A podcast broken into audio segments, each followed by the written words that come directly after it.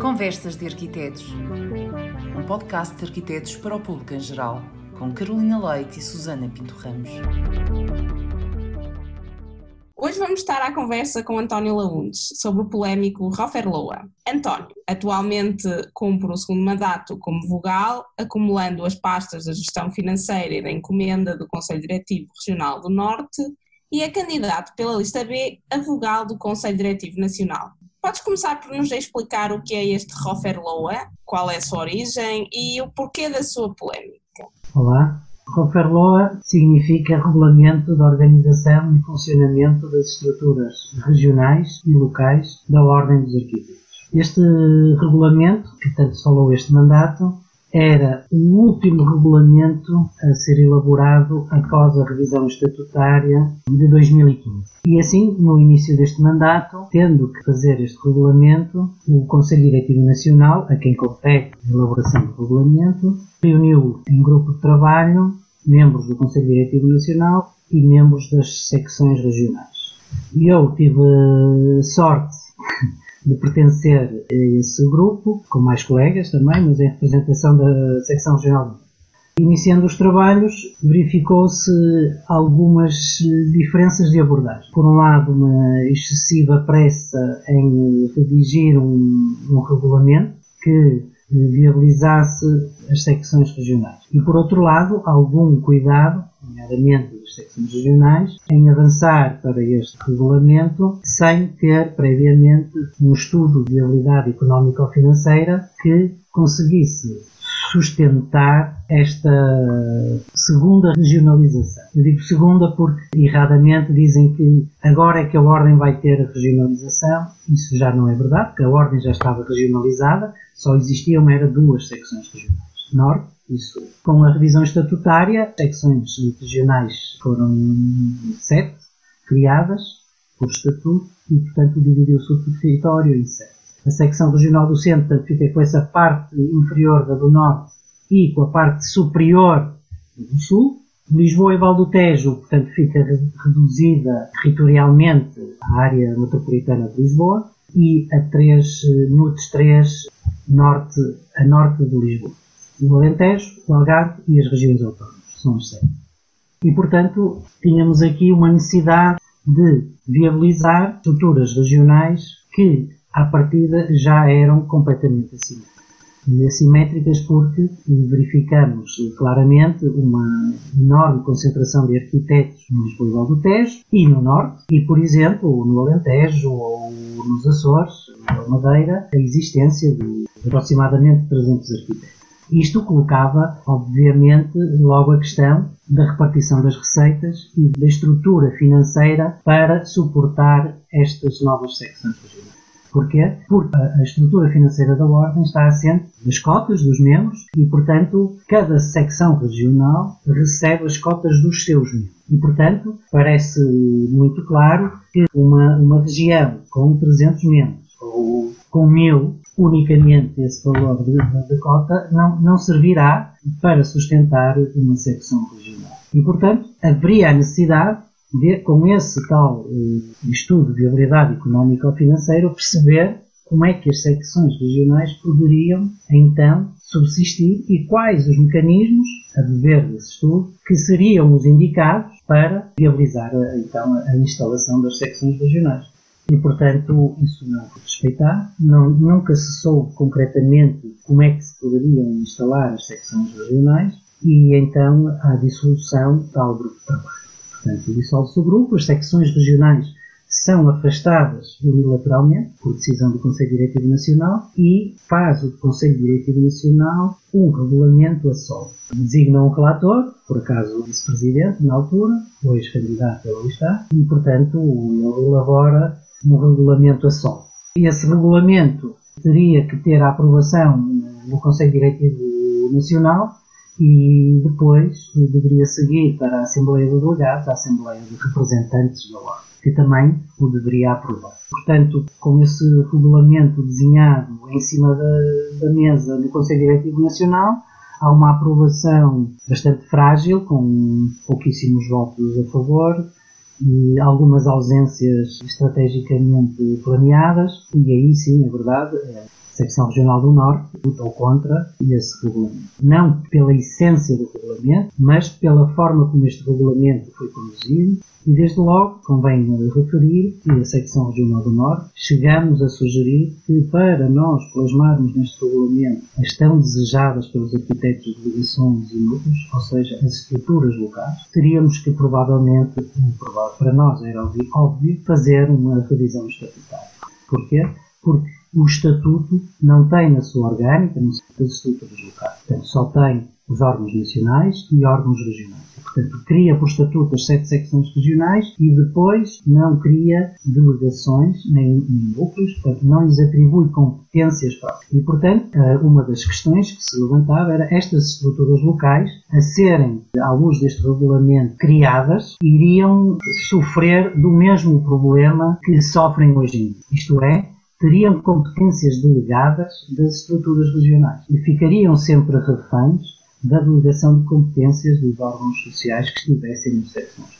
Quer isto dizer que o regulamento que foi aprovado não foi aprovado em consonância entre todos. Portanto, foi aprovado um bocado à, quase à revelia.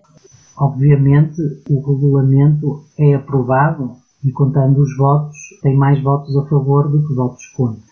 Pode-se dizer que há alguma legitimidade ferida por não ser uma coisa com um amplo consenso, digamos assim.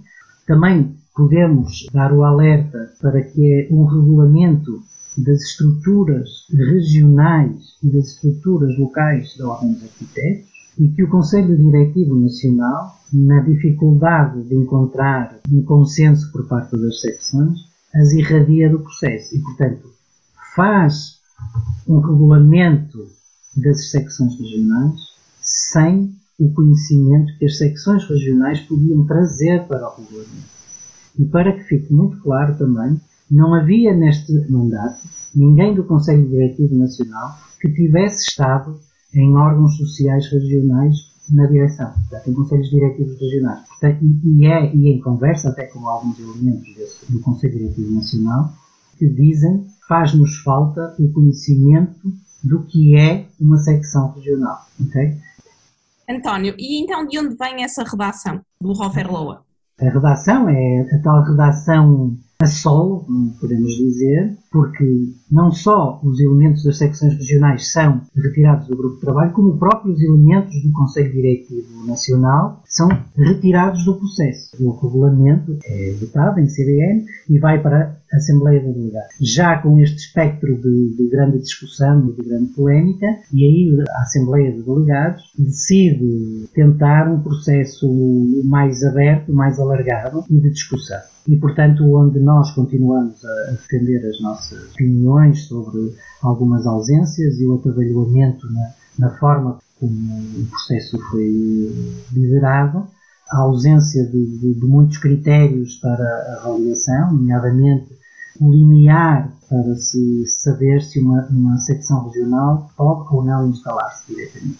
E então esse limiar, os famosos 5%, hoje desse Roferloa, são, numa primeira fase, inclusive, colocados nos 3%. A secção regional do Norte, nesses debates em Assembleia de Delegados, uma vez não se percebendo o porquê de 3%, porque é que eram 3% e não eram 4%, e não eram, ou não eram 2%. Não havia nenhum estudo que sustentasse ter chegado àquele limiar que dissesse 3% significa um valor de receita estrutural X e esse valor é considerado pelo estudo de viabilidade económica ou financeiro aquele valor que serve para os interesses de uma secção regional se poder instalar e sobreviver. E se então o grande princípio de ter as sete secções regionais, se esse desígnio de ter tudo descentralizado, então porque é que não partimos para o zero? E isso significava que todas as secções regionais se poderiam instalar logo à partida, tendo que se estudar então uma forma de repartir a receita de maneira a dar às secções regionais mais débeis financeiramente capacidade para se instalar. O, o, mais estranho é que essa revisão aparece não com zero, não com três, mas com cinco. Portanto, dificulta ainda mais o acesso e, portanto, quando fizermos as contas, chegamos a uma, simples conclusão que as únicas secções regionais que se podem instalar diretamente cumprindo com esse critério é a de Lisboa e Val do Tejo, o Norte e a região C. Todas as outras ficam abaixo desse limiar e, portanto, não podem automaticamente instalar-se. Necessitam de passar a segunda fase da filtragem e de verem viabilizadas através da tal repartição de receita, feita pelo Conselho Diretivo Nacional por secções regionais, onde vai dizer que há receita suficiente da Ordem para entregar àquelas secções regionais e é de X. E essa receita será canalizada de todos os membros para aquela secção. E, e portanto, elas ficam reféns desse protocolo de repartição de receita. Os delegados tiveram que decidir, foi um processo também muito difícil, com muitos altos e baixos, muita confusão. Os próprios delegados recebiam informações do Conselho Diretivo Nacional que não tinham sido plasmadas em ata, que não tinham sido revistas as atas, aprovadas as atas, e portanto pareciam quase documentos eh, internos e não oficiais. Numa das assembleias para se discutir e aprovar então o famoso Welfare Law, aparece um estudo de viabilidade financeira. Esse estudo, já feito por uma entidade externa, aparece no mesmo dia. E, portanto, houve logo, por parte dos delegados, a dificuldade de dizer mas como é que eu agora vou olhar para o estudo? Não tive tempo sequer de o analisar, de o avaliar e, e de perceber o que é que ele está a, a referir. Esse estudo é um estudo em que fundamentalmente diz que os modelos que nós temos de estruturas regionais não se podem replicar pelas outras secções regionais e, portanto, isto torna inviável. Portanto, o regulamento é aprovado e ele vai para discussão pública prévia. Nessa discussão é apresentado um estudo de receitas e de proveitos. E é um estudo feito interno pelo próprio CDE. Esse estudo continha um erro enorme. Era um estudo que dizia que, no fim de cada ano, a Ordem tinha um proveito, estudadas as receitas, estudadas as despesas, a Ordem ia ter um proveito de cerca de 60 a 80 mil euros.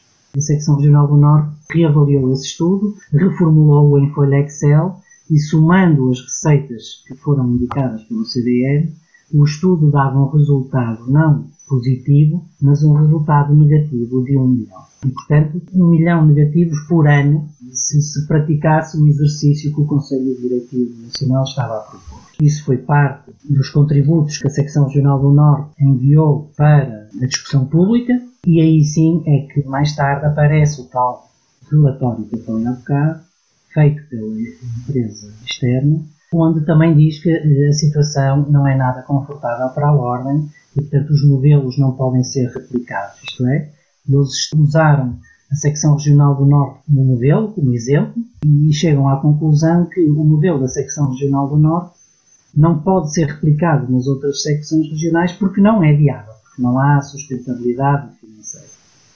E, portanto, teríamos que partir para soluções, eh, vamos chamar, minimais onde, por exemplo, haveria só um ou dois funcionários, onde a estrutura financeira teria que ser toda reavaliada. O que é que isto quer dizer? O próprio estudo diz que se deve fazer um estudo.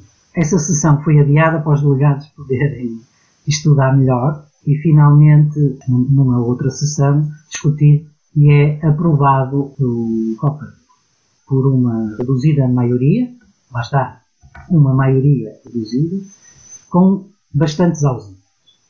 Após aprovação, em Assembleia de Delegados, definia que se teria que constituir uma comissão instaladora. Essa comissão instaladora deveria ser um grupo de pessoas dos órgãos sociais e definir métodos, mecânicas para a instalação das novas secções regionais. Foi também um processo assim um bocado estranho definida quem era a comissão instaladora, que teriam que fazer o relatório da Comissão Instaladora.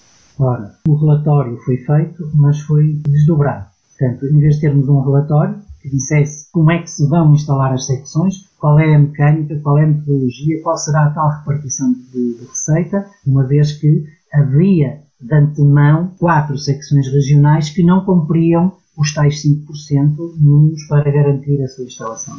Essa comissão reuniu-se, eh, traz o tal primeiro relatório, mas o relatório também é bastante omisso. Isto é, o relatório, o que nos trouxe não era o necessário, porque o necessário ainda falta fazer. E, portanto, o relatório propõe que se vote a instalação das tais três secções que naturalmente se podiam constituir e que as outras quatro, faz uma análise às outras quatro e, e diz o seguinte. Secção Regional do Algarve, como está quase próximo dos 5%, faltando apenas cerca de 2 mil euros, penso eu, e como está próximo desse limiar, achamos que se deva aceitar e validar a instalação. As regiões autónomas, pela sua característica, também achamos que se devam instalar. E a região do Alentejo, porque é a última, e porque para não ficar uma de fora, também se deve instalar. E, portanto, partimos para a instalação das sete. Ficamos a saber, e ficamos reféns, vamos dizer assim, de um segundo relatório que diz que o Conselho Diretivo Nacional deve reavaliar e fazer uma proposta para a repartição de receitas. Que essa repartição de receitas, esse estudo, deve ser feito em conjunto com as secções regionais Norte e do Sul. Diz também que os atrasos, e isto é o, é o preocupante neste momento, que os atrasos nas deliberações e nas decisões para o segundo relatório poderão pôr em causa a viabilidade do próprio Rockwood. O é que isto quer dizer?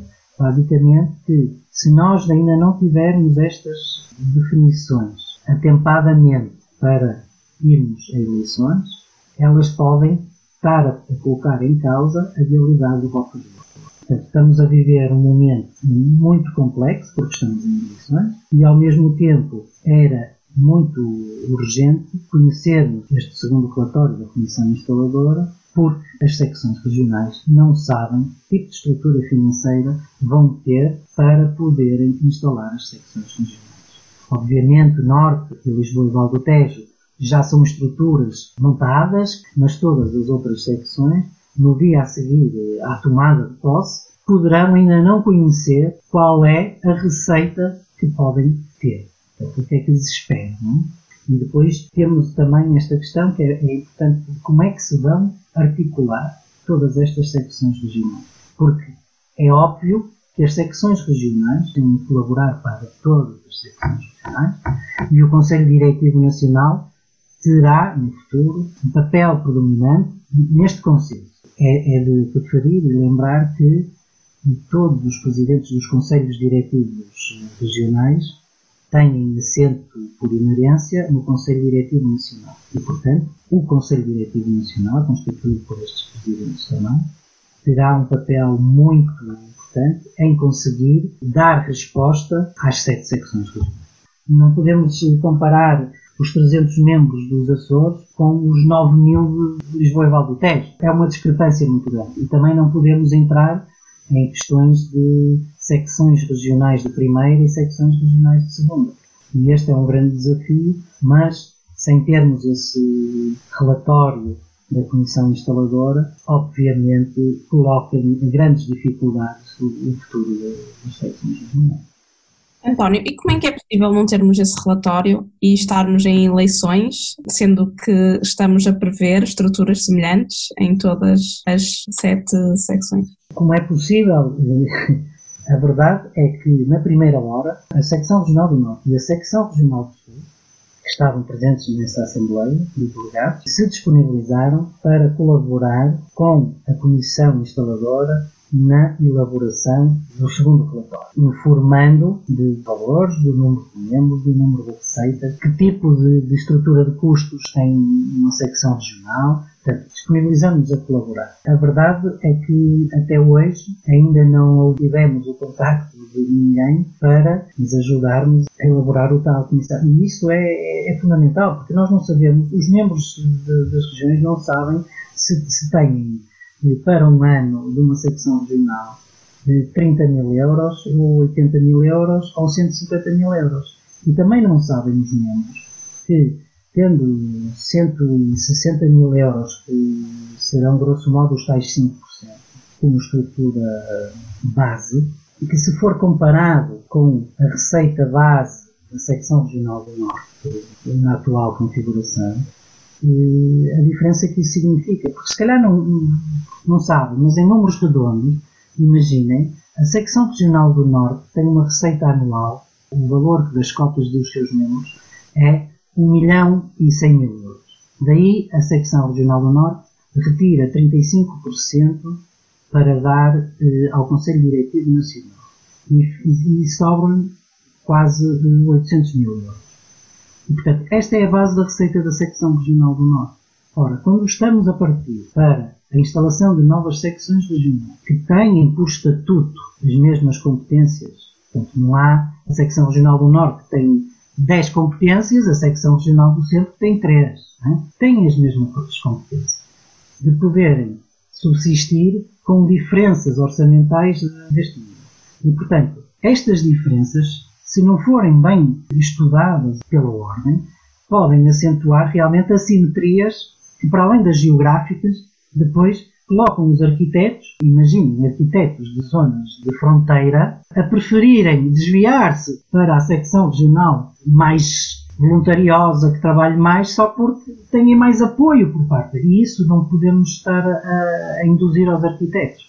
Eu queria voltar um bocadinho atrás, se me permitissem, porque eu acho que para quem nos está a ouvir, seja membro da Ordem dos Arquitetos e para quem não seja, sequer nem esteja próximo da, da, profissão, às vezes não entende muito bem de modo como falamos. E eu acho que se calhar se simplificássemos esta questão do Loa e passando isto para o conceito de uma casa, de uma habitação, em que a habitação tem uma conta da luz, uma conta da água, uma conta do condomínio. Portanto, como é que isto se traduz, esta dinâmica de uma habitação, de uma casa, em, nestas sete casinhas, não é? Porque nós somos somos maravilhosos e temos uma casa no Algarve, temos uma na aldeia, temos uma junto ao Rio Douro, temos uma, uma em Lisboa e como é que isto se traduz nesta questão da economia? A ordem não pode viver de gastos correntes, isto é, termos uma, uma casa chamada Ordem dos Arquitetos, não importa se tem sete quartos ou dois, mas ter uma casa como a Ordem dos Arquitetos e que vive para pagar a sua existência física é em si um Portanto, a Ordem deverá, com as receitas provenientes de cotas, as receitas estruturais, conseguir trabalhar em prol dos arquitetos. Se o passo for com as receitas estruturais gastar apenas a manutenção da existência do edifício, isso é em si uma derrota da ordem. Isso não, não pode ser admitido por nenhum, mas nenhuma lista. A ordem vai ter que ter a capacidade de entender o que é que pode ter na sua casa e depois perceber que é sua casa gastar o mínimo, porque o importante é aquilo que reverte depois para os membros. Que tipo de atividades é que eu faço para os membros? foi mais um Conversas de Arquitetos. Obrigada e até ao próximo episódio.